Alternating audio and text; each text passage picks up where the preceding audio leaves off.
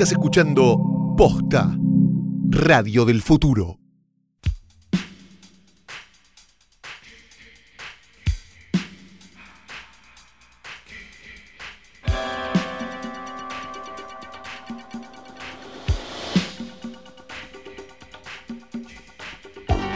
Buenos días, buenas tardes, buenas noches o cuando hayan decidido darle play a esto que no es otra cosa más que una nueva emisión del único, mejor y más grande podcast de todos los tiempos de la historia de los podcastposta.com.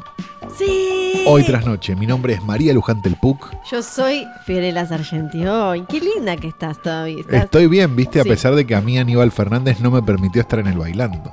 Ay, es ver- Pero la valija, ¿cómo viene la valija? Eh, la valija está ahí, era de Antonini Wilson, Claro, sí. ¿Dónde estará, Anthony? ¿La quedó? cagándose de risa.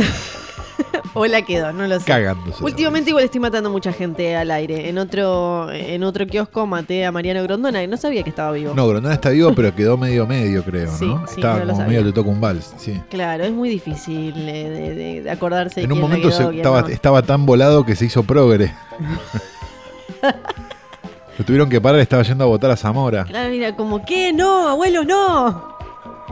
Preferiría que te cagues encima, pero que no hagas esto. Bueno, capaz también se caga encima Mariano Grondona ya, ¿no? Seguramente, seguramente. Un saludo pero- grande a los que le cambian el pañal. Sí, sí, sí, sí, sí, ni, ni hablar, ni hablar. Em, bueno, podemos arrancar ahora oficialmente, ya sin pañales. Sí, sin pañales ni nada, porque hemos decidido hacer este ca- capítulo totalmente comando. Es que decimos que Flor no ha traído este escritorio al pedo, porque sobre él yacen los restos mortales de Daniel Tiner. Ya se está empezando a ver el esqueleto. Me parece que es momento, Flor. Yo entiendo que lo dejas afuera y no te molesta el olor, porque, bueno, tenés, este, pones menta como los Sí. Este, forenses debajo de la nariz, pero me parece ya necesario que, no sé, Bueno. hay que orearlo un poco, hay que hacer algo, ¿no? Bueno, Oreada Sabatini. No lo pude hacer con mi abuelo, así que es lo más parecido a un abuelo que tengo. Es verdad. Así que no, no, no sé. Bueno, pero yo a mi Vemos. abuelo también lo dejé ir, ¿eh? No pasó nada. Oh, bueno. Y a uno Está no lo conocí directamente. Y mi Claro. mamá se murió. No, Dicho todo esto, ya está, decíamos, game tenemos over. la foto de Daniel Tiner al lado como para que se entienda el antes y después, Sí. ¿no? En este- esto que estamos haciendo. Está Rita Hayworth con y sin perspectiva de género. Tenemos un logo bordado por alguien que ya no escucha este podcast y que ve este sin codificar. Y tenemos también la foto de un hombre nacido en los Estados Unidos en septiembre de 1954, que todavía está entre nosotros, llamado Fred Olen Rey. ¿Cómo? Fred Olen Rey. Sí, eh, buen nombre. junto con nombre. Jim Wynorski. Ajá, mejor nombre todavía. Quizás uno de los dos o tres directores Sí. de películas directo a video más prolíficos, podríamos decir, de los años 80 y 90 y Ujú. 2000 y un poco de los 70. Sí. Eh, Wynorski, no, Wynorski no. Porque Wynorski, vamos a, Wynorski merece su propio Otro- este, eh, portarretratos. portarretratos en otro momento. Empezó haciendo una empezó trabajando como fotografista, digamos, fijo en Sí. una película que se llama Shockwaves, Ajá. donde está Peter Cushing y John Carradine. No sé si la Sí. vieron, una película de zombies en el mar. No, me parece que no. Está buena. Sí, Bueno, bien. está buena como están buenas las cosas esas, ¿no? este, y después dirigió una película, su primera película de Brain Leeches, que costó solo 298 dólares. O sea que ahora serían 3 millones de pesos. 3 millones de pesos al cambio Sí, de hoy, sí, jueves, Sí, claro. miércoles, jueves. Es la misma. El punto es el siguiente. Mira si estamos grabando, estamos grabando este podcast con el dólar 45, na- nada más. Ay, no, y te imaginas para. Mira, el día que salga puede llegar a estar en 57. Claro. Y quizás lo estás escuchando en el futuro y. em, Mirá estos no boludos, peso. tenían el dólar a 45, se van a cagar de risa. claro. Me gusta, tenemos que decir el dólar toda la semana. Sí, por favor. Eh, dicho esto, eh, empezó una carrera, digamos, de películas de muy bajo presupuesto, de los cuales la, quizás la más famosa es una de 1988 que se llama Hollywood Chainsaw Hookers. ¿no? Sí. No sé si recuerdan Buen Hollywood título, Chainsaw muy Hookers. deconstruido. Él siguió dirigiendo, dirigió otra Bad Girls from Mars también, Sí. otra película muy desconstruida, y probablemente mi título favorito que es Scream Queen Hot Tub Party, ¿no? de 1981, codirigida con Jim Wynorski, por eso es que lo nombramos tanto a Wynorski cuando estamos hablando de Fredo Rey. Fredo Rey dice una cosa, de- de- tuvo una serie de declaraciones muy, muy simpáticas, sigue al día de hoy haciendo películas de estas, ¿no? Ajá. A diferencia de, de Corman, es como él, digamos, usa la idea del, del mockbuster, pero, pero muy a destiempo. Ponele. Hizo una llamada Alienator, pero en el no- 89, o sea, como él llegó No, tarde. Ya está. Claro. Y ese tipo de cosas, lo cual lo hace más maravilloso. Este, dice una cosa que dice, "La- el dinero siempre es una barrera. Sí. Cuanto más te dan, más van a esperar. Me parece un ser humano hermoso. Y dice, hacer una película sin plata es 10 veces más difícil que hacer una película con mucha plata, donde estás rodeado de gente realmente talentosa. Es muy bueno porque en realidad lo que hizo fue tirar abajo un bondi a todos los que laburan con él. Es por eso, y porque fue el hombre que le prestó la cámara a Quentin Tarantino para filmar My Best Friend's Birthday, Sí. la película esa olvidada de Quentin Tarantino, Sí. que Fredo, el querido Fredo Rey, director de Hollywood Chainsaw Hookers, está hoy en nuestro portarretratos.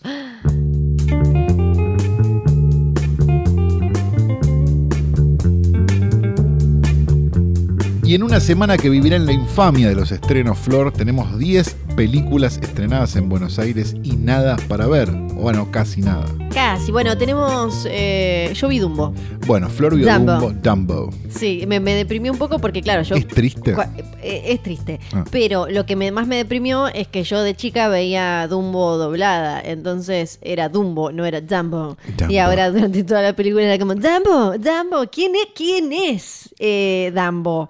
Em, Esto y- explica por qué gente de casi 45 o 50 años va a ver películas dobladas, ¿no? Sí, Con hombres sí. disfrazados. Sí, eh, un poco. Ah. Lo, lo que tiene esta, además de que es una más de Disney live action. No sobre- digas. Sí, es que está dirigida por Tim Burton. Oh, Sí, que eh, tiene una historia súper... A, a mí me, me parece me parece muy particular en Disney porque él arrancó trabajando ahí, lo terminaron rajando porque él cayó a Disney en la peor época. Hay algo que quizás... cayó en Disney cuando Disney era la escuela pública prácticamente. Claro, exactamente, porque algo que quizás no sabemos los millennials y los centennials no deben tener eh, una puta idea, es que Disney no siempre estuvo allá arriba, millones, comprando de No, Fox claro. y todo. No, tuvo décadas muy abajo en, eh, en las que eh, les ganaban otras compañías, sobre todo en los 60 y 70. Después se considera el renacimiento de Disney desde la Sirenita, más o menos, fines de los 80, principios de los 90. Ahí empieza de vuelta eh, a irle súper recontra bien. Entonces, claro, Y si cuando empiezan naciste- a secuestrar sus propios títulos en video, ¿no? Sí, También, empiezan sí, a hacer no todas esas estrategias Claro. así y ahí, entonces, si vos naciste en los 80 pensás que Disney siempre estuvo como el Rey León, la Bella y la Bestia Claro, y no, y en no, realidad sí, creciste en los 70, veías otras películas animadas como o, o en los, a principios de los 80, Don Bluth y otros Y, eh, así. y, perdón, y esas películas de mierda de, de live action Sí, que eran inmirables. Estaba ¿no? llena de live Que a action. vos te gustan un poco. A mí me encantan todas. El juego de gemelas, la versión original. Bueno, claro, eso. Todas esas. Eh, Watcher in the Woods con eh, Betty Davis. Watcher todas. in the Woods, es uno que- esa es muy buena también. Sí. Eh, entonces, en ese momento trabajaba Tim Burton cuando recién salía de CalArts y ahí se conoció con un montón que después terminaron en Pixar y demás. Eh, hizo Frankenweenie el corto, que después eh, terminó convirtiéndose en película, pero también participó en eh, películas como, eh, no me acuerdo cómo se llamaba, El Caldero Negro, Sí, esa, el Calderón Negro. que eran demasiado como oscuras y raras y, y demás, y lo terminaron rajando como usted es muy rarito, váyase, de usted acá. Darks, le dijeron. Pero después, eh, claro, después él hizo la gran mira de quién te burlaste, la pegó con Batman, terminó convirtiéndose, haciendo su nombre, y volvió a Disney, hizo Alicia en el País de las Maravillas, Frankenweenie, la nueva película, y, y ahora terminó no dirigiendo una película buena hace 25 años. Bueno, ¿sabes qué Siendo lo Ed loco? Wood la última buena. Lo y quizás la única buena. Bueno, para mí es el- Completa, buena completa. Sin que se pinche el segundo acto. Para mí le estamos pegando demasiado igual en general. Es justo porque se, se infló mucho, pero creo que lo que confundimos es el universo que crea, estilístico y Sin demás. duda, pero si le pegamos a Wes Anderson, Sí, sí, sí, le eso- tenemos que pegar a Tim Burton porque son el mismo regalo envuelto de la misma manera. Claro, eh, claro. Para, para mí es un tipo súper valioso desde el, el universo que creó. Desde la dirección de arte. Sí, y desde, desde sus cuentos hasta El Niño Ostra, o sea, historias que salieron de su cabeza o que él transformó y le dio una estética particular. Está bien, De ahí a director es otra cosa. a eso vamos. Sí, es, eh, tal cual, pero... Tranca igual, si te pintas la mochila con liquid paper y tenés un montón de pines y, y tenés como el look así de una banda que ya no se puede escuchar Sí. y te gusta Tim Burton, no nos ataques, te estamos diciendo simplemente No. que capaz no es tan buen director, no Sí, es tan grave. Sí, hay que decir que cuando estaba viendo Dumbo, a mí me gustó mucho Frankenweenie, la, la, la película, el corto ni hablar, pero la película me, me gustó mucho, pero en live action hay que irse bien. Sweeney Todd es más lo más o menos, pero después tenés que irte hasta Big Fish para encontrar, vos te tenés que ir directamente hasta el 94.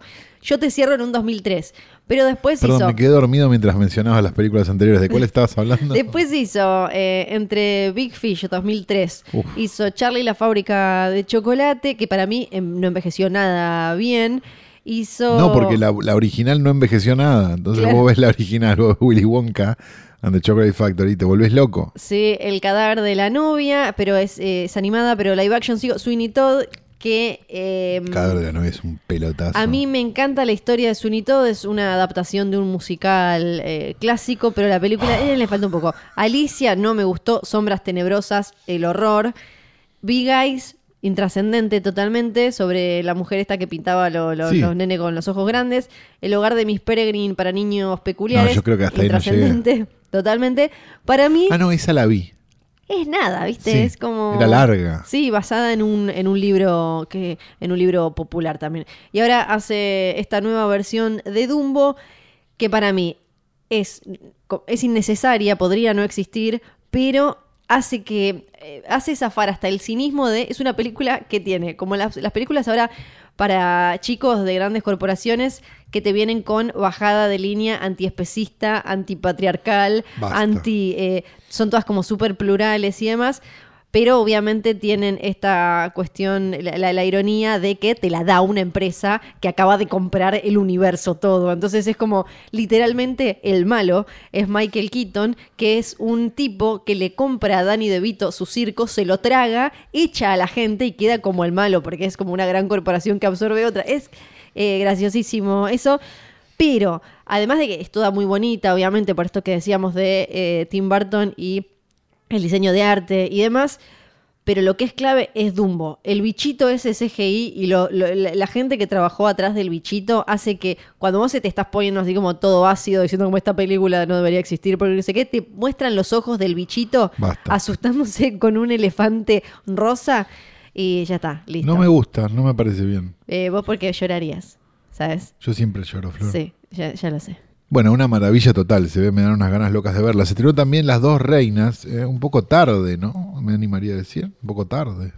Sí, eh, bastante tarde. Bastante ya tarde. Eh, fue raro, porque para mí la, la patearon, después la acomodaron. eh, no, no entiendo bien tampoco por qué aprovechan justo ahora. Bueno, la muerte, no Sí. importa. No le importa a nadie. Se estrenó también este, La Rebelión, eh, o Captive State.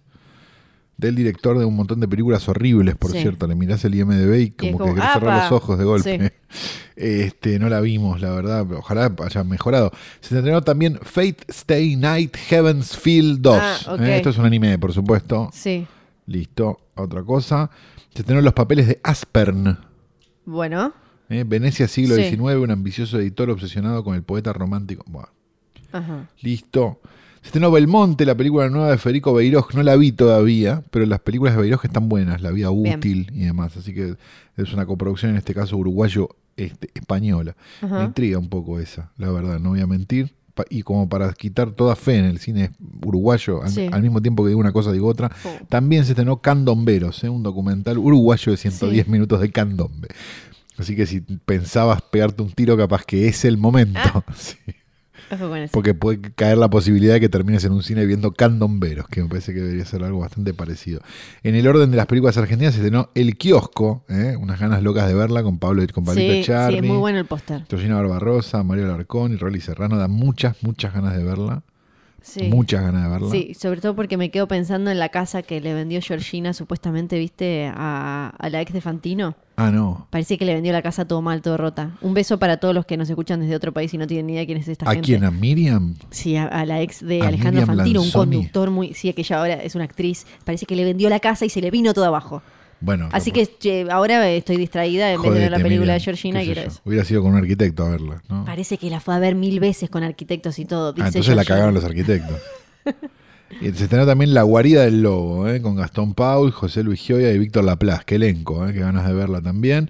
Y se estrenó Yvonne, ¿eh? un documental... eh, ¿De, de Ivonne de Mandana? No, de Yvonne Pierron, la Ah. religiosa francesa que Vale. sobrevivió a la Segunda Guerra Mundial y la dictadura argentina. ¿eh? Bueno, pues puede Esto en otro país sería Destino Final, ¿no? Sí. Pero acá es un documental. Bueno, dicho todo esto y habiendo hecho quizás el chiste más grueso de la historia de hoy tras noche, pasamos a decir lo siguiente. Imaginemos, hagamos este ejercicio, ¿sí? Sí, Imaginemos una foto donde están Timothée Chalamet sí, ¿eh? Y este, el otro muchacho, y Armie Hammer, ¿no? sí. Sentaditos y Timothée Chalamet como que lo está... Este, Le, le está, eh, está mm, aferrándose, se, se sentía medio mal, estaba, por, estaba bajándole la presión. Entonces yo te- y en esas cosas yo te pregunto a vos, Flor, Sí. este, ¿viste algo en Netflix esta semana? No, Calu. Y esta poronga. Bien, un pequeño hoy poronga en el medio porque vamos a hablar de The Dirt, ¿eh? la película de Jeff Tremaine. Sí, por favor, antes de eh, hablar un poco más sobre de qué se trata The Dirt y demás. Antes que todo, vamos sí, a decirle a todos los que, eh, los que están jugando un River Boca, sáquense el termo. Sí. Vamos a hablar de la película como película, ¿sí? Después lo demás va y viene. Sí, pero, eh, pero estas películas de Román Riquelme, yo lo amo. Yo entiendo, buenísimo. Bárbaro, Sí. joya. No, no estamos hablando de eso. No, No, estamos no. cuestionando tu amor por Motley Crue. Que Lo que igual- estamos cuestionando es la película. Igual, mirá lo gracioso que es, por amor, por Motley Crue, igual. Ya. Aparecieron un montón, ¿eh? De abajo de las piedras. sí, es una- Aparecieron un montón de fans de Motley Crue. Es una terapia bien. aparte. Es una terapia aparte. Joya. Estás en todo tu derecho. Sí. Ahora, mm, hablemos en serio de Sí. esto. Es inmirable. Ahora, es que vamos al currículum, vamos al Sí, currículum del director, Jeff Tremaine. Que Tremaine. Yo amo, amo Jackass, ¿no? Me gustaron las películas. A mí me hace reír como pocas Siempre, cosas, Jackass. siempre. De acuerdo, Él completamente. eh, sale de, de ahí cuando entras a su IMDB. Te encontrás que él tuvo, estuvo muy relacionado con eh, Jackass, es director de, de las primeras, de las tres películas que hay, eh, también de la de Bad Grandpa, tiene también un paso por Gran Hermano y por otros realities de MTV que eh, no sé, pero supongo que te mostraría la casa de raperos o no sé, embarazadas adolescentes o cosas así. O sea, no era muy esperanzador el currículum del señor. No, a ver, para filmar un tipo este, pegando unos huevos, los huevos contra una mesa, Sí. no tenés que tener la destreza visual de Hitchcock. No. Pero lo loco es que uno podría pensar que Tenés que estar ahí con una cámara, nada si más. este tipo, si este tipo hizo las películas de Jackass, podría ser un poco más chancha y sucia la película, que una película que se llama La Mugre y que es sobre Motley Crue, ¿no? A ver, eh, creo que los dos tuvimos la misma sensación Sí. por lo poco que hablamos fuera de micrófono, pero a mí me da la sensación de que es un sketch de Saturday Night Live Es una poronga. larguísimo, con un montón de viejos disfrazados. Sí. Con pelucas eh, tan baratas como la de la película de Rodrigo. Que digamos, todo bien, pero hay un pro- tiene un problema grave la película, que es, si vos planteás, mira, esto va a ser así, nos vamos a cagar de risa, están todos con las peluquitas y nos hacemos Sí. lo no sé qué, joya, te la entendí, es Sí. una comedia.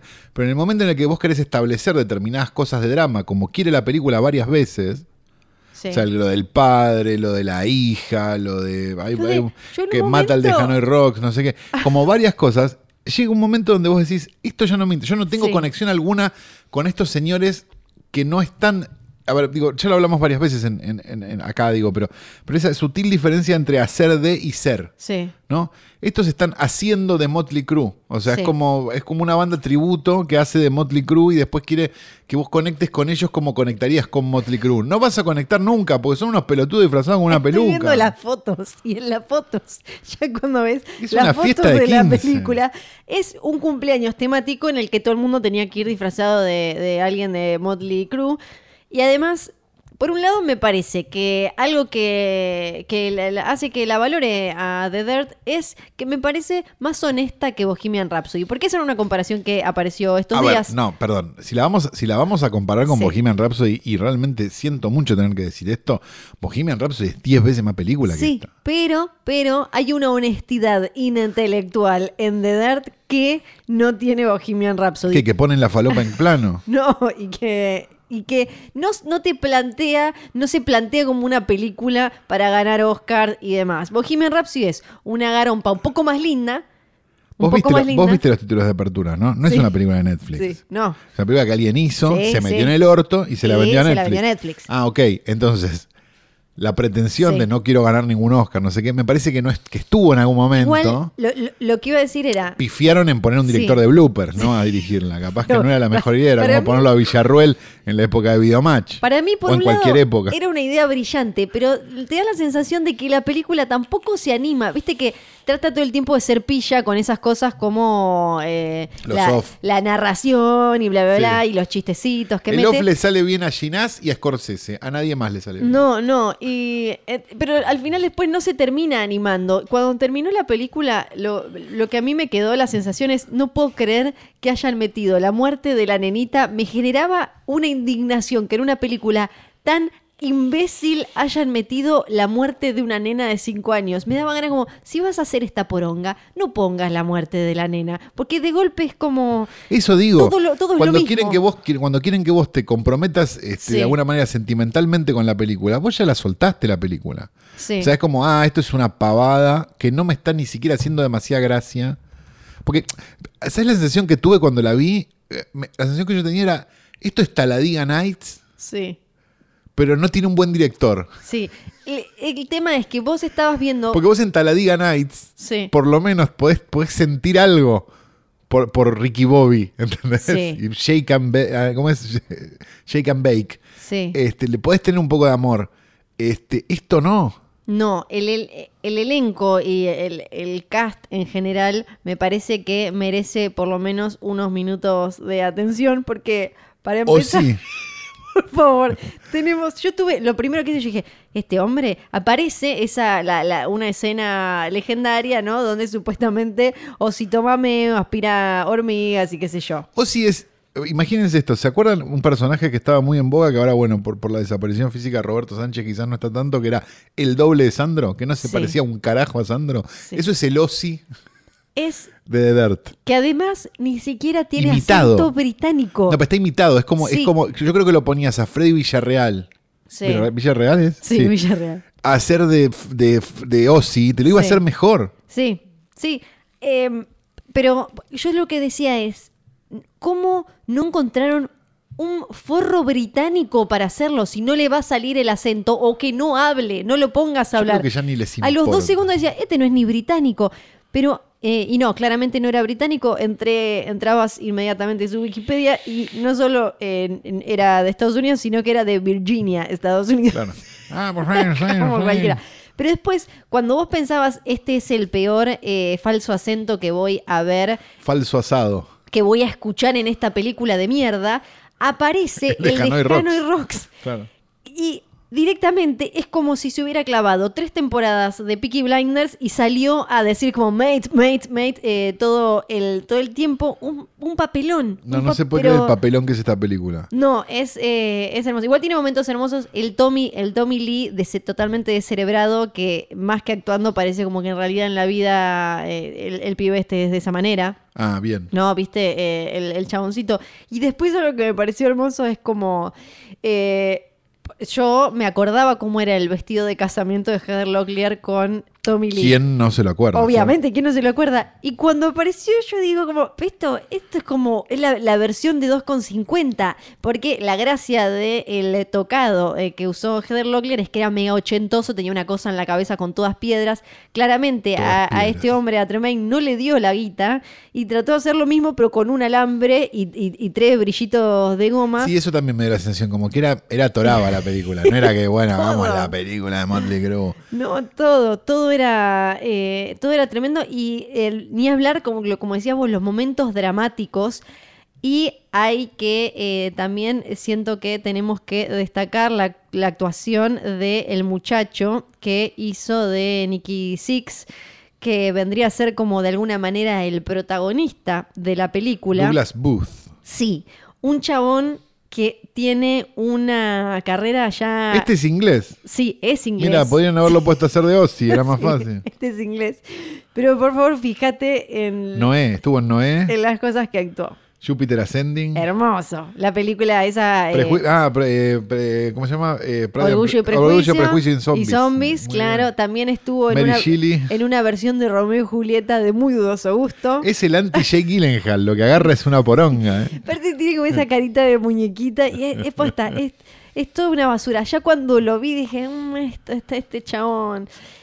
Igual entiendo que eh, algunos, eh, quienes le tienen mucho amor a Motley Crue, eh, de alguna manera la valoraron. No, pero aparte hay una cosa, sé. perdón, hay una cosa medio ridícula que es saliendo a decir, esta es la película con huevos, ¿no? Rapsodia Bohemia. Mira, Rapsodia Bohemia técnicamente Sí. se la coge de parado a tu película de Motley Crue, te lo digo con todo el amor del mundo y no me Sí. gustó nada Rapsodia Bohemia y sin embargo puedo entender la diferencia Sí. entre una película de Hallmark y una película de Hollywood. Sí. Digamos. Me parece que esa es como la, Sí, la diferencia grande. Es medio una película de Hallmark. Yo no, no puedo entender igual cómo, No. digamos, no sé, eh, Lords of Chaos, de la que hablamos la semana pasada.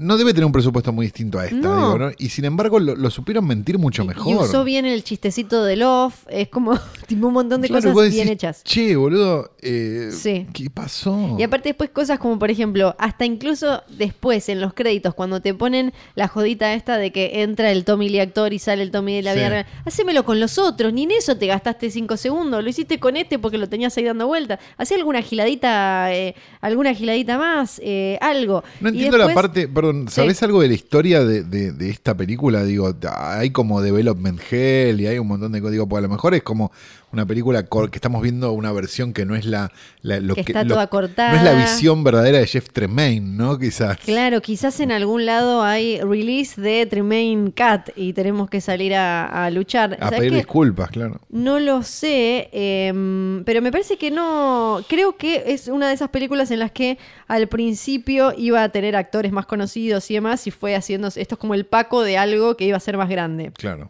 Pero. Iba a estar Luciano Banchero y al final no pudo. Porque era uno de esos libros, uno de esos libros eh, medio como, eh, como Lords of Chaos que dij- dijimos el otro día, de esos libros que eh, la gente tenía ganas de adaptar porque es interesante. También dejamos de lado igual todo el tema de la deconstrucción y Motley Crue porque me parece ya inabarcable. Me parece que no, No, bueno, porque pero- quedaron afuera, parece que en el libro... otra época, ¿no? Las que- violaciones quedaron afuera. Claro, sí. las violaciones quedaron afuera. Que Nicky Six salió a explicar que, bueno, capaz no, no fue tan así, que se Sí, hizo el que- canchero en que el él no se acuerda del todo, que Claro. me parece que mandó un poco de fruta y demás. No es una película deconstruida, no. No, para, na- no. para nada de deconstruide. No, Y ni siquiera tampoco es una película que te haga alguna bajada eh, o, o de qué significó esto para estos tipos. No, Nada. Nada. Le, le pasan cosas, le, le suceden Sí. cosas, a vos te suceden cosas adelante de los ojos, te chupan Sí. huevo como le chupa un huevo a los personajes lo que les está pasando. Eh, exactamente. Pero tranquilos amigos, porque no estamos aquí para traerles solamente malas noticias, porque además de la poronga de Motley Crue, tenemos quizás una de las mejores películas del año. Eh, para vos, yo no estoy tan de acuerdo, pero eh, una buena película. Una gran película Sí. que salió obviamente por ahí para ver, porque no, esto no se estrena ni de casualidad, no, No. se estrenó ninguna de las dos anteriores, si no me equivoco, ¿no? Eh, no, Bone Tomahawk. eh, no, me parece que llegó directamente por eh, streaming. Estuvo por sí, Sí. y bueno, y la siguiente, este Brawl Insert Block Esa, 99, olvídate. tampoco se estrenó. Y estamos hablando de la tercera, si no me equivoco, película de ese Craig Saller, El querido ese Craig Saller, Sí. este dire- director, decíamos ya, de Bone Tomahawk. O Frontera Caníbal en Sí. Netflix. Una cosa que te era. arruina un poco la película, ¿no? Vamos a decirlo. Y de Brawl in Cell Block 99, que es, para mí, una de las mejores películas del año pasado, no anterior, ¿no? ¿Es 2016 o Sí, 2017? 2000, no me puedo acordar. Y esta es la película nueva que se llama Dragged Across Concrete. Quizás uno de los mejores títulos Es muy bueno. para una película en la historia del cine, ¿no? Sí. Arrastrado por el concreto, sería Sí. algo así, ¿no? Cemento. Este. Una película que está ambientada en una ciudad inventada. Inventada, exacto, pero que parece ser una ciudad medio fabril, ¿no? Sí. Esa- como esas ciudades donde pasan las temporadas de True Detective muchas veces. Sí. De alguna manera, una de, de- de alguna zona del. No sé si es, si es exactamente el, el noroeste de Estados Unidos, pero tiene un poco esa pinta. Este, decíamos, está escrita y dirigida por ese Craig Saller, este hombre al que por lo menos yo le, te- le estoy siguiendo bastante la carrera, porque de hecho tiene. escribió algunas Escribió cosas Puppet más. Master de. Ah, escribió la Puppet Master que nos gustó, Sí. claro, Y escribió. The Incident, eh, que creo que no la vi. Eh, ahora chequeo, pero después eh, sí, son las últimas, las eh, únicas tres películas que dirigió son las que mencionamos. Exacto. Y en este caso está el querido Vince Vaughn Sí.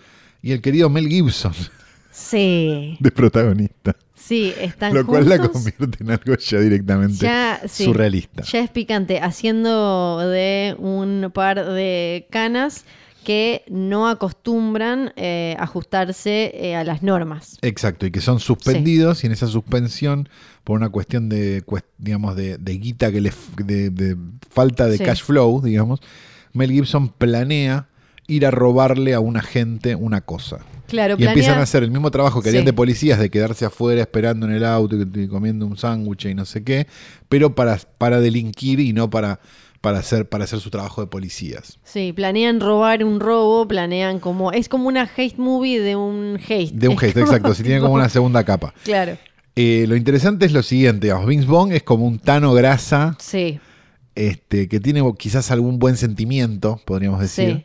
Y que es más joven.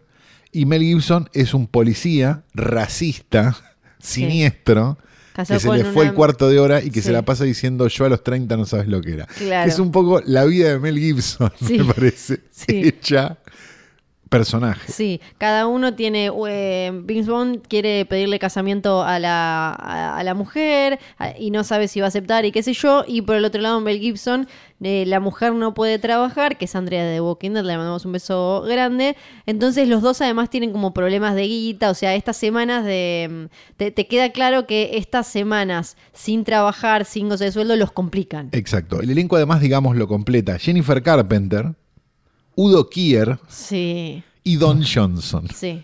Que Don Johnson eh, hace como de el, el chabón que era, que era compañero, ¿no? el que era compañero él. de él que ascendió en la policía y terminó Sí. siendo como un comisario un- Claro. o algo de oficina, como de traje y no de, de- de- uniforme. Bueno, estos tampoco son medio undercover, pero igual. Este, Y ese como el que le dice, eh, si vos hubieras podido, si hubieras jugado un poco mejor tus fichas, estarías acá y no ahí como un boludo. Exacto. Eh, me parece que la película, hagamos una serie de aclaraciones. Dos horas cuarenta dura. Sí, Yo en ningún momento la sentí las dos horas cuarenta. Me parece que es una película quieta, sí, es una película de conversaciones, es una película de grandes ambientes donde la acción pasa en un lugar muy chiquito en el medio, Sí. que es algo muy clásico, me parece, de la filmografía de Saller ya, como la falta de muebles en los interiores. ¿viste? Que, Sí. que tiene como una estética de eso ya. sí. Autos viejos, falta de muebles en interiores, colores apagados, La, habitaciones generalmente oscuras con poca luz. sí, la fotografía es eh, lindísima. Además, Preciosa. para una película de acción que en general les chupan ocho huevos, eh, cre- creo que ponele, la versión mainstream de algo así sería John Wick para mí. Yo no la, yo no la llamaría una película de acción. Película de... de- de- ¿cómo, ¿Cómo la llamarías? Para mí es más una Un película de Tarantino. ¿Viste sí. cuando estás viendo una película de Tarantino que es como que charlan, charlan, charlan, pasa algo? Sí. Charlan, charlan, charlan. Me parece que es un poco ese género. Pero no pero estéticamente no. No, pero me parece que está guion, llevado, me parece, a un lugar más sórdido Ajá. que Tarantino. Sí. Bueno, me parece que la sordidez acá es real y no es pop como en las películas de. Tarantino. Digamos, donde los personajes son horrorosos pero simpáticos. Sí. Acá los personajes simplemente son horrorosos. Sí. De la película en ningún momento descansa, o sea, en ningún momento tiene sentido el humor. En ningún Sí, momento no. tiene nada, o sea, es como Ni, te, ni, le, ni le echas soda a algo como para que vos puedas Nada. digerirlo mejor. nada, como era Brolin Cell Block 99 Sí. o como era Bon Tomahawk también, digamos. Me parece que, que ahí es donde está bueno que exista este pibe, a pesar de que sus películas me parece que no están, o sea, están siendo recibidas en una zona muy especializada y con un montón de gente diciendo bravo, qué maravilla, pero, pero Sí. no, no, no, digamos, no están en un, ¿cómo se llama? En una cosa muy eh, popular, Sí, digamos. no, para nada. Tampoco Incluso son películas caras, eso No. también es importante. ¿no? Saller dio unas notas súper interesantes hablando de esto. Él, además de ser eh, director, es novelista, es eh, eh, tiene una banda de metal o hace sacó unos discos y, y todo.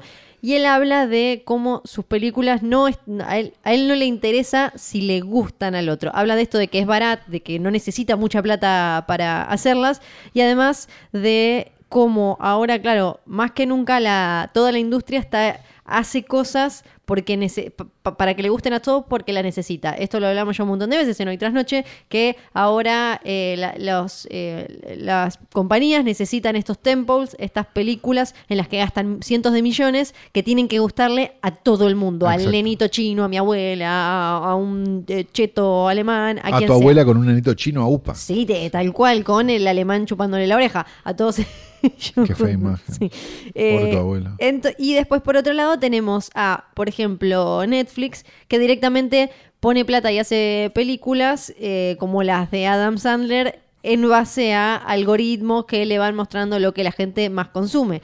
Entonces, antes sí, eh, Hollywood o la industria del cine se daba más el lujo de contar historias que podían incomodar o algo. Ahora no, ahora están todas hechas para gustar porque si no te morís, funciona así. Lo que dice él es, a mí...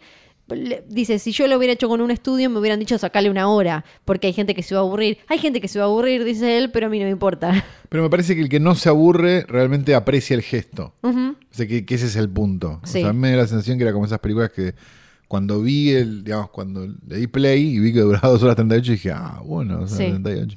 Y me dejé llevar, digamos, la vi de una sentada sin ningún problema. Digo, es una película que te met- en la que te metes y, y que está buenísima. Yo la verdad que celebro mucho que exista un- una locura así entre medio de todo lo que no, lo que está dando vueltas, que no, que capaz no está tan bueno. Y después otra cosa que le decían es que eh, la película es como el sueño de la derecha. Que yo ahí discrepo, Ah. para mí esas son las películas claramente de Clint Eastwood.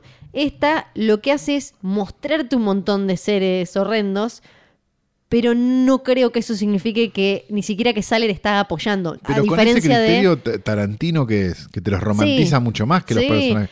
Estos son unos personajes que son unos infelices, o sea, es, es un, espanto. Claro, las cosas racistas que dice Mel Gibson y, mm, y su compañero y Bismol son las cosas que probablemente digan dos policías de ese estilo en un auto en una ciudad como esa. Y que probablemente diga Mel Gibson, que eso es lo más maravilloso Sí, de la película. Hacerle decir eso a Mel Gibson en cámara, re- digamos, Sí. tiene algo muy meritorio y, muy, y por cierto muy divertido. Sí, sí, sí, sí, sí, ni, ni hablar, ni hablar. Entonces yo no lo vi de esa manera, hay muchas críticas así. Él lo que dice es que eh, no, que no estás, que no está escribiendo cosas o filmando cosas para que sean populares, que esto él lo sabe, y que además hay un problema si vamos a ver películas enfocados en una cosa que solo nos interese, que, que nos interese mucho a nosotros y solo en eso. Por ejemplo, no sé, si yo voy a ver siempre todas las películas viendo solo cómo se miden en feminismo, ahí ya como que lo que dice él es,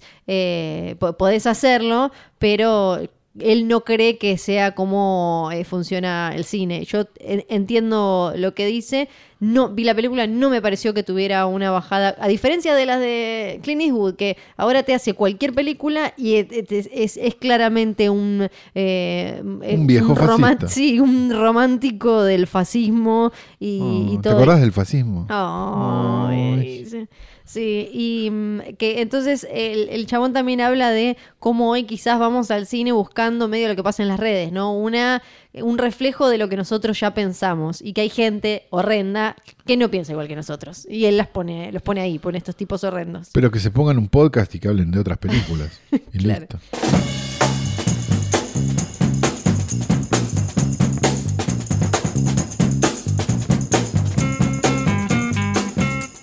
Como la mudanza de su fundador de Mar del Plata a la provincia de Tierra del Fuego, la radical transformación que atravesó la panadería La Unión obligó a Emilio Sáez a convertirse de proyecto de panadero en empresario pyme. Dice esto, Apertura Negocios, habla del secreto detrás de la panadería de pueblo en Tolwyn, Tierra del Fuego, que recibe 5.000 clientes por fin de semana y que tiene fotos con más de 300 famosos, entre los cuales no está Fiorella Sargenti. Ay, no, pero igual no puedo luchar contra eso. Deberías ir a No puedo Tolwyn luchar contra Emilio. exigir tu foto. Sí, estuve ahora hace poco, pero... ¿Exigiste tu foto? No, me pareció un poco mucho, pero yo creo que en unos meses me voy a animar, ¿eh? Bueno, o ¿sabes qué? Si no directamente la pego. ¿Por qué no empezamos una campaña, Flor, que te Sí. pongan de gobernadora de Tierra del Fuego? De gobernadora me parece un poco mucho. Me conformo ¿Intendenta con... inten- Ushuaia? Sí, sí. No, un saludo a Walter Woto que parece que va, va, eh, a ganar la reelección, no, pero... ya yo, está, una mina, tienen que pongan una Claro. mina. Sí, eh, sí. Es verdad, tuvimos gobernadora, pero, pero no tuvimos intendenta. Así que ojo con esa. Ojo, Flor, que con la cantidad de gente que tenés en redes sociales te podés convertir en la primera intendenter, ¿no? Mi sueño.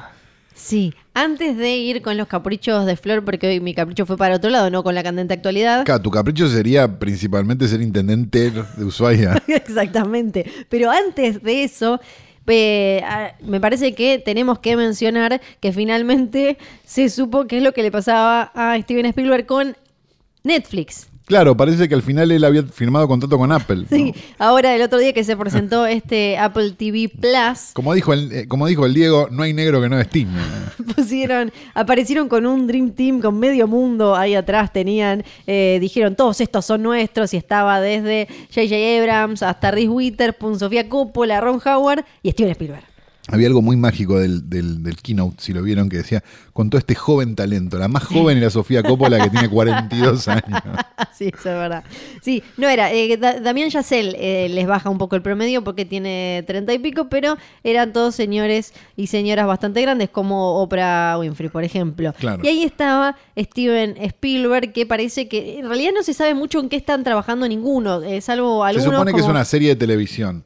Exacto, no una película. Esto vale aclarar porque para mí no es tan sucio que haya hablado mal de Netflix para después firmar contrato con Apple. A mí la sensación que me dio era que era como, bueno, me llamaba la atención que estaba tan fijado con Netflix. Sí. O sea, tenía como una obsesión, esas de las obsesiones que tienen los padres con que odian a Sofovich, por ejemplo, Sí. y te hablan mal de Sofovich en cualquier circunstancia. Bueno, es medio lo mismo. Me parecía como que tenía, eh, ¿qué le pasa a este señor con esto? Sí. Llamó la atención que justo tuviera, tu- estuviera bajo contrato con los otros. Entonces, a mí Sí. la sensación que me dio, por más de que vaya a ser una serie de televisión, y después veremos el próximo Oscar si Netflix Sí. hizo una película, a quién le va a hablar él, este, es que era medio Carmen Sí. peleándose con Santiago Val porque tienen que promocionar una obra en Mar del Plata. Me dio esa sensación. Un- Y me pareció medio triste viniendo del director mí- de Encuentros Cercanos del Tercer Tipo, ¿no? Para mí terminó perjudicándose él sin darse cuenta por haber sido tan efusivo a la hora de hablar de todo esto de Netflix. No lo veo como alguien que esté en contra de la tele. Él arrancó lo que él, eh, lo que él decía era esto de no tienen que participar en los Oscars, tienen que participar en los Emmy, son tele. Él arrancó en la tele, sería ridículo que, que los considerara algo menor. Lo que, lo que él planteaba era eh, como que él no hubiera aceptado que Duel ganara un Oscar, por ejemplo. No, seguro que no. Este, con el diario del lunes todos no hubiéramos aceptado un montón. Yo la verdad ni en pedo este, trabajo para... También hay que ver cuán involucrado va a estar en lo que sea que haga ahora para Apple TV Plus, porque también, si bien él arrancó eh, laburando en series como Night Gallery, por ejemplo, también tuvo que ver en los últimos años con la producción, él como productor de unas vergas atroces para televisión. Entonces eh, hay que ver si esto que va a ser él, él va a estar dedicado, va a ser un producto realmente de Steven Spielberg o va a ser una Un garompa que te va a decir, sí, ahí, ahí produce Steven Spielberg y va a ser eh, una basura atroz. Pero teniendo en cuenta que él y toda su generación de gente Sí. que en definitiva inventó el cine que tenemos ahora y nos, Ajá. nos queremos cortar los huevos, pero no importa, este, toda esa generación luchó contra el viejo Hollywood y lo mal Sí. que estaba el viejo Hollywood y cómo esta gente nueva viene con ideas renovadoras para... Se está Sí. convirtiendo un poco en esos viejos chotos que él, contra los que él luchó cuando era joven. Bueno, eh, eh, me parece que igual esa es como un poco la gracia de la carrera de Steven Spielberg y de George Lucas, que él, eran como, sobre todo Lu- Lucas más que Spielberg igual, eh, eran como venimos a cambiar las formas en las que se hacen las cosas y al final su receta fue como que ellos le inocularon, eh, le, le metieron el virus que ahora está destruyendo todo. Y digamos también que ponerse en contra de Netflix no es algo nuevo para Sí. Spielberg ni para Lucas. Digo, teniendo en cuenta que estuvieron sentados arriba de esas tres películas de mierda que habían hecho, como, como si fueran de oro, y que no, no querían ni siquiera sacarlas en video porque les parecía que. Les parecía mal que la gente pudiera verlas muchas veces sin pagarles muchas veces la entrada. Esto está documentado. Sí. digo. Entonces hay un punto donde. Y capaz que le jode un sistema como Netflix. No Sí. estoy hablando bien de Netflix. Acabamos de hacer mierda la película Sí, de, también- de Motley no, Crue. Lo que estoy diciendo es, son el mismo mal, muchachos. También dijeron que la industria se iba a terminar de eh, eh, aplastando por su propio peso gracias a las películas de superhéroes y todo eso. Y que las películas iban a ser un lujo que iba a costar 100 dólares. Eso es lo que ellos querrían. Sí, no, esto no le quita, no, no, no le quita. Y ni siquiera hacer nuevas, hacerte ver las otras de vuelta, Sí, ¿no? sí. En el caso de Lucas. Eh, no les quita mérito a sus carreras, más No. vale que no. Pero quizás no sean las personas más felices del mundo, como tampoco le quita mérito a la carrera de de, no sé, de Clint Eastwood, Sí. escucharlo hablar qué opina de los negros. Claro, claro. Es como, Son dos veces- cosas que van por carriles separados. Porque a veces también les pedimos que sean todos como, ah, sos buen director, sos simpático, te- tenés que ser un gurú mágico que va a adivinar todo lo que pasa y todo. Y nada, también pifian y, y dicen pensar, boludeces. y pensar además que a Lucas y a Spielberg no les gusta la guita es ridículo. Sí, no, eso ni hablar. Eh, ¿Seguís la cuenta de los perros de Scorsese? No, ¿Por qué no seguís la cuenta de Scorsese Dogs? porque tengo cosas que hacer, Ah, Flor. ah, tengo cosas que hacer, dice él. Seguila en Instagram. La hija de Scorsese tiene una cuenta para los perros y aparece, obviamente, cada tanto. ¿De hija de en la- Scorsese cuál la que dirigió esa película No, la imposible? chiquita, Ah, la, más chiquita, chiquita. sí, Ah, la más ok. chiquita. Está ahí con los perros, viven todos en, en, en la- una casa eh, y tienen unos perros muy lindos. Hay un Westie, hay creo que un Scottish y otro Ah, ¿no más. adoptaron? ¿Compraron? Qué feo. Mm, me parece que feo, Flor. compraron. me parece que compraron. ¿Viste la película esa que dirigió esa hija de Scorsese que está él actuando en un momento que hace de médico? no la vi. Parece que el plano es lo suficientemente grande como para que no se vea el revólver Sí. con el que lo estaban apuntando para que actúe. Perdón, No, está bien. no tenía que decir. Ahora, ¿puedo ir a mi capricho, por favor?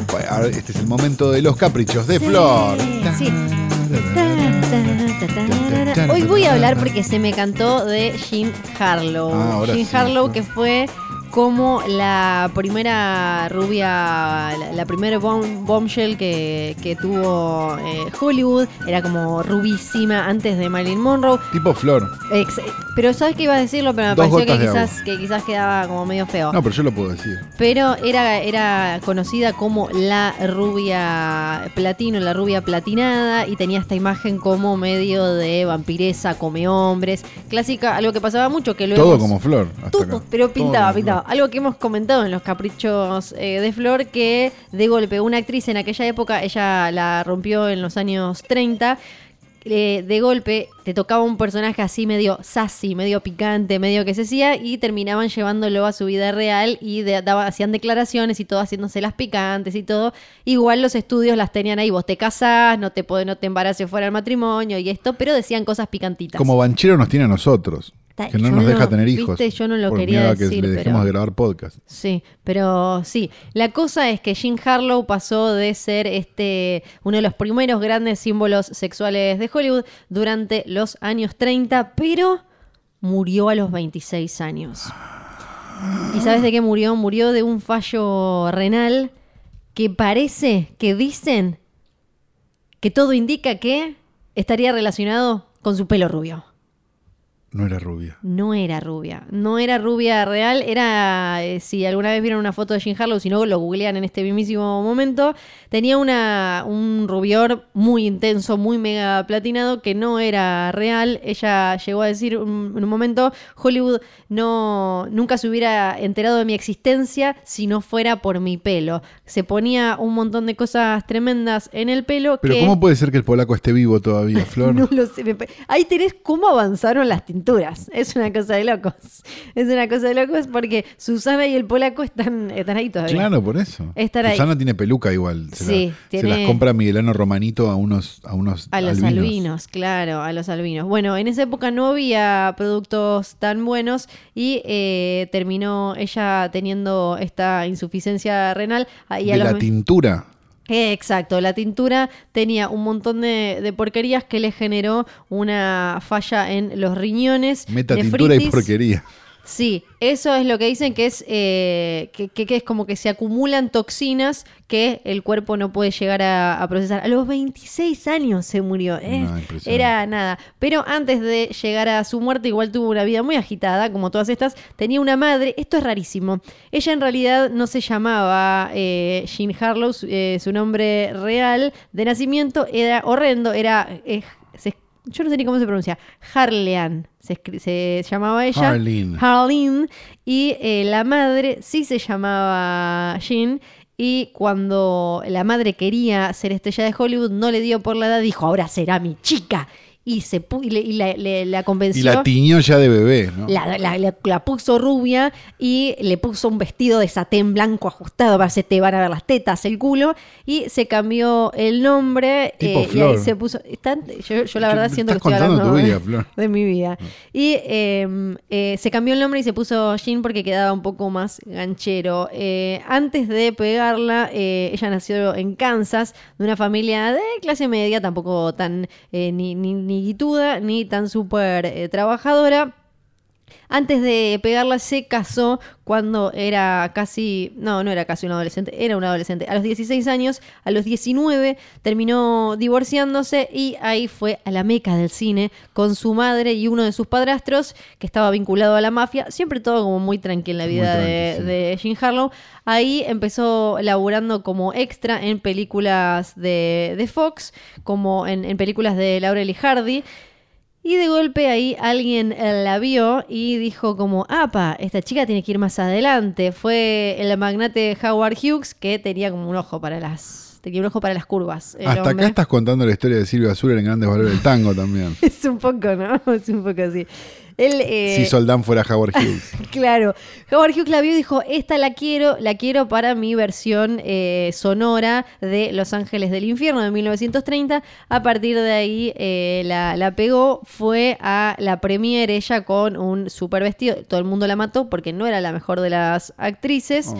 Eh, pero eh, ella encontró esto de eh, empezar a decir frases como picantonas, como me gusta despertarme todos los días con un hombre distinto y cosas así. Después trabajó con Eso es más Spencer. banchero. Después Louis B. Mayer la agarra, la lleva a eh, Metro Gold, a la MGM y se convirtió ahí en una de las estrellas más populares. También quien la fichó fue uno de los grandes productores de MGM que terminó siendo su segundo marido. Era uno de los capos, casualmente, bastante fulero, él, el doble de edad, una historia clásica, ¿no? Común en cualquier familia. Paul Byrne se llamaba él, se había encaprichado, eh, le consiguió que le dieran eh, un papel protagónico, una película eh, que se llamó La Pelirroja en 1932. Pero si era rubia. Es raro, viste, esto muy raro. Y a partir de ahí, ella ya tenía definitivamente una imagen de bomba sexual, medio como los Silvia, Silvia Azul, ponele, podríamos decir. Y todo el tiempo tiraba estas frases que decía, o yo nunca uso ropa interior y demás. Le decían el eunuco de Palacio en Metro Goldwyn Mayer a el marido, a Bern que era, como dije, bastante feo, pero además era violento. Ella entonces decía, yo estoy enamorada de su mente, que creo que era también un poquito violento. hija de puta, ¿no? Ella también. Incluso en la noche de bodas, eh, él le, le pegó algo que ya hemos contado en los caprichos de Flor, le pasaba un montón a las. Por más que fueras una mega estrella en el Hollywood clásico siendo mujer, siempre quedabas a merced de todas estas cosas. Pero no solo eh, le pegó en la noche de bodas, sino que la noche del 4 de septiembre de 1932 discutieron Parece que él le, le pegó, ella se fue a la casa de su madre, pero dicen los testigos, llegó otra mujer vestida de negro con un pañuelo, un pañuelo cubriendo su cabello y al otro día Paul Byrne apareció muerto en su casa. Su mayordomo halló el cuerpo. Supuestamente se había disparado un tiro en la sien, estaba completamente desnudo frente al espejo de su vestidor. Había sobre el cadáver una pequeña nota que decía, querida mía, desgraciadamente, esta es la única forma de remediar la horrible equivocación que he cometido y de borrar la humillación que te he provocado. Te quiero, Paul, postdata, entenderás que lo de anoche era solo teatro. Dicen, ahí empezaron, viste, que en esa época además Ella tenían- perdió un partidazo, lo estoy viendo a Paul Verne en este momento. Qué Era- partidazo, ¿eh? Ella, sí, no, Ella tremendo. no parecía 26 igual. Ella también. no, viste, igual en ese momento se acomodaba En esa época era bastante más Quizás viejo tenía todo. 48 también, igual porque ellas eran de acomodarse la edad, total era más difícil chequear. Ahora van a tu pueblo, se fijan dos segundos y te Claro, dicen van a como, Ushuaia y sal- salta todo. pues. Salve que tengo 58. Hubo un montón de rumores, algunos decían que él se había suicidado por eh, porque era impotente y por es- de- a eso se refería con la humillación que te provoqué y, y demás.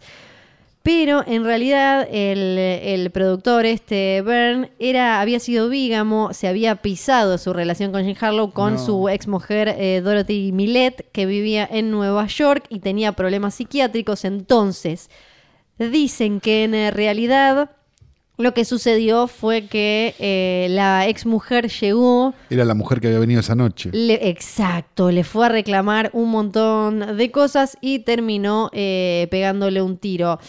Upa. No solo sucedió eso, sino que una semana después apareció el cadáver de esta mujer en el río Sacramento. Fue toda la rubia esta, loca, teñida, ¿o no? Sí, pero también por otro lado, después se terminó matando, supuestamente. Lo que dicen eh, también es que el, el fixer de la, de la época, este que, que arreglaba eh, los temas de la compañía para la que trabajaba Jean Harlow, fue quien se arregló y terminaron haciendo que eh, Jean Harlow zafe de un escándalo de un marido asesinado que parece que eh, en esa época costaba más eh, y te restaba más puntos que un marido suicidado. ¿Qué sé yo, viste? Después ella obviamente se volvió a casar porque eh, en esa época que hacían Era sino- todo muy volátil, sí. Sí, después tuvo un matrimonio que duró solo siete meses, hizo seis películas con eh, Clark Gable, siguió muy arriba hasta que de golpe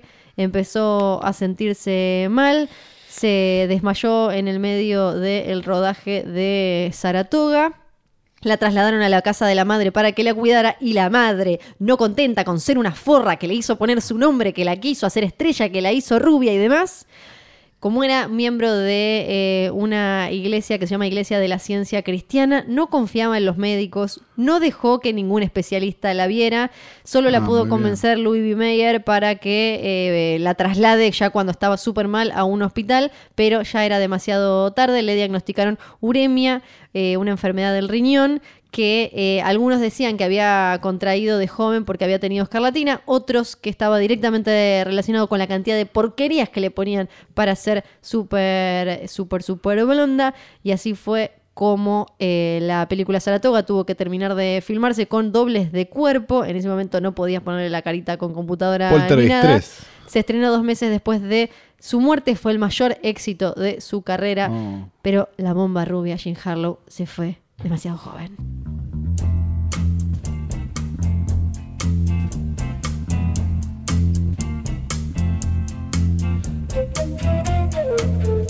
Si no fuera porque esta semana olí el peor hedor de patas que, que esta tierra debe haber conocido, que eh, salió de una zapatilla de Luciano Banchero, un olor a leche agria, a lácteo vencido. Diría que este es el peor olor del mundo, el del videoclub del tío Calu. Yay, hola, bienvenidos a mi videoclub. ¿Cómo están? ¿Querés que me saque una zapatilla? Te agradezco muchísimo, pero no, no va a ser necesario. Bueno, entonces te recomiendo una película. Eh, me parece mucho más acertado, sí. ¿Estás comiendo un chipacito? Sí, pero no lo tenía que decir al aire. No es un chipacito. Es un chipacito, Lo sí. encontraste en el piso, Flor. Estaba en el Bueno, piso. Pero, pero ya me dijiste, ahora pensé que habías limpiado un poco acá. No, no tanto como para Pero comer un chipacito. Pero si lo sacaste... Que no es un chipacito. Oh. Vamos a recomendar, eh, sigo con este tren de ver películas B, ¿no? Porque siempre es lindo ver películas B. No películas B porque son malas o son bizarras o esas boludeces que piensa la gente, sino porque son películas que ya explicamos la semana pasada que son, así que no lo voy a explicar cada vez. En este caso vamos a hablar de un director y vamos a hablar de una película. Vamos a hablar de Joseph H. Lewis, que probablemente sea uno de los mejores este, rey Midas que han aparecido en el mundo del cine B. Era un hombre que casi cualquier mierda te la convertía en algo interesante. Y que dirigió un montón de películas de serie B, montones, montones, montones, siendo quizás la más famosa Gun Crazy. No sé si la recuerdan, pero era una especie de Bonnie and Clyde este, de 1950, que termina entrando medio en la historia del film noir y demás. Este, pero bueno, vamos a hablar de otra película del año 1945, que quizás es otra de las películas famosas dentro de una filmografía bastante oscura, que se llama Mi nombre es Julia Ross o My name is Julia Ross, de Sí. 1945. Una película a todas luces, clase B, dura una hora cinco, o sea, imagínate lo clase B que es, que dura una hora cinco. Y cuenta la historia de una chica que se llama Julia Ross, que busca eh, empleo en Londres. En realidad no es importante que sea en Londres porque todos hablan americano y, este, y todo pasa en interiores, porque Sí. es una película de estas características. Eh, que busca trabajo y encuentra una nueva agencia de trabajo a la que nunca fue y consigue inmediatamente trabajo como de asistente Ajá. de unos millonarios que Sí. viven en una casa muy alejada. Cuando llega a la casa le dicen, ah, no quiero tomar un té, bueno, toma un té, pum, se queda dormida y se despierta al día siguiente Apa. en una habitación y no sé qué, y Sí. todos le empiezan a decir, hola Marion, ¿cómo estás Marion? Y no sé Sí. qué. Y Y ella empieza a darse mm. cuenta Sí. que no se puede ir de esa casa y que la están usando de alguna manera como un chivo expiatorio, Para. reemplazar a alguien que no podrían, que tienen que reemplazar. Ah, ok.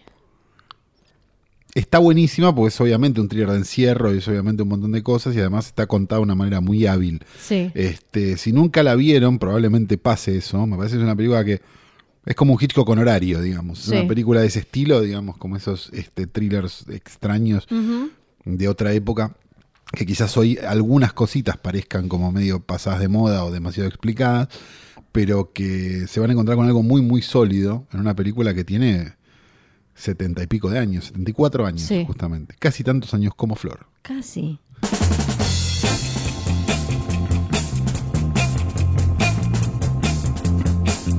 Y es de esta manera que llegamos al final de este hoy trasnoche maravilloso, lleno de vida, con noticias de rutilante actualidad, una poronga metida en el medio y un montón de cosas. Este programa fue grabado En, eh, sí. en el estudio móvil Luis Pedro Toni, del querido Luciano Banchero, Sí. con los equipos de arroba exosound. Exosound. Escucha cómo suena, exosound. Sound. Búsquenlos en redes sociales, háganse amigos, pregunten el precio de la placa. Dicho todo esto, este, también tenemos que decir Bebe Sanso. El estudio de Sanso está Sanso, a punto de terminarse. No se puede decir Bebe Sanso tres veces adelante de un espejo porque No, aparece. yo lo dije acá, eh, chicos, tranquilos, porque no, no, no tengo nada cerca, ningún espejo cerca. Si tenés un espejo y le decís tres veces Bebe Sanso, te aparece Bebe atrás con la camperita de jean y te hace la máquina del sonido. Sí. Dicho esto, también tenemos que decir Johnny, Nico y Nico y John. Y tenemos que decir que las entradas para el posta offline están agotadas, así que no insistan más. Todavía no se sabe bien el line-up, pero por lo que se promete es un line-up con dólar a 45, así que va a estar seguramente muy, muy variado. Sí, sí, sí, ni hablar, ni hablar. Va a estar buenísimo, no se lo van a querer perder. Ni en pedo. Dicho todo esto, mi nombre es María Luján del PUC. Yo sigo siendo Fabiola Sargenti. Chao.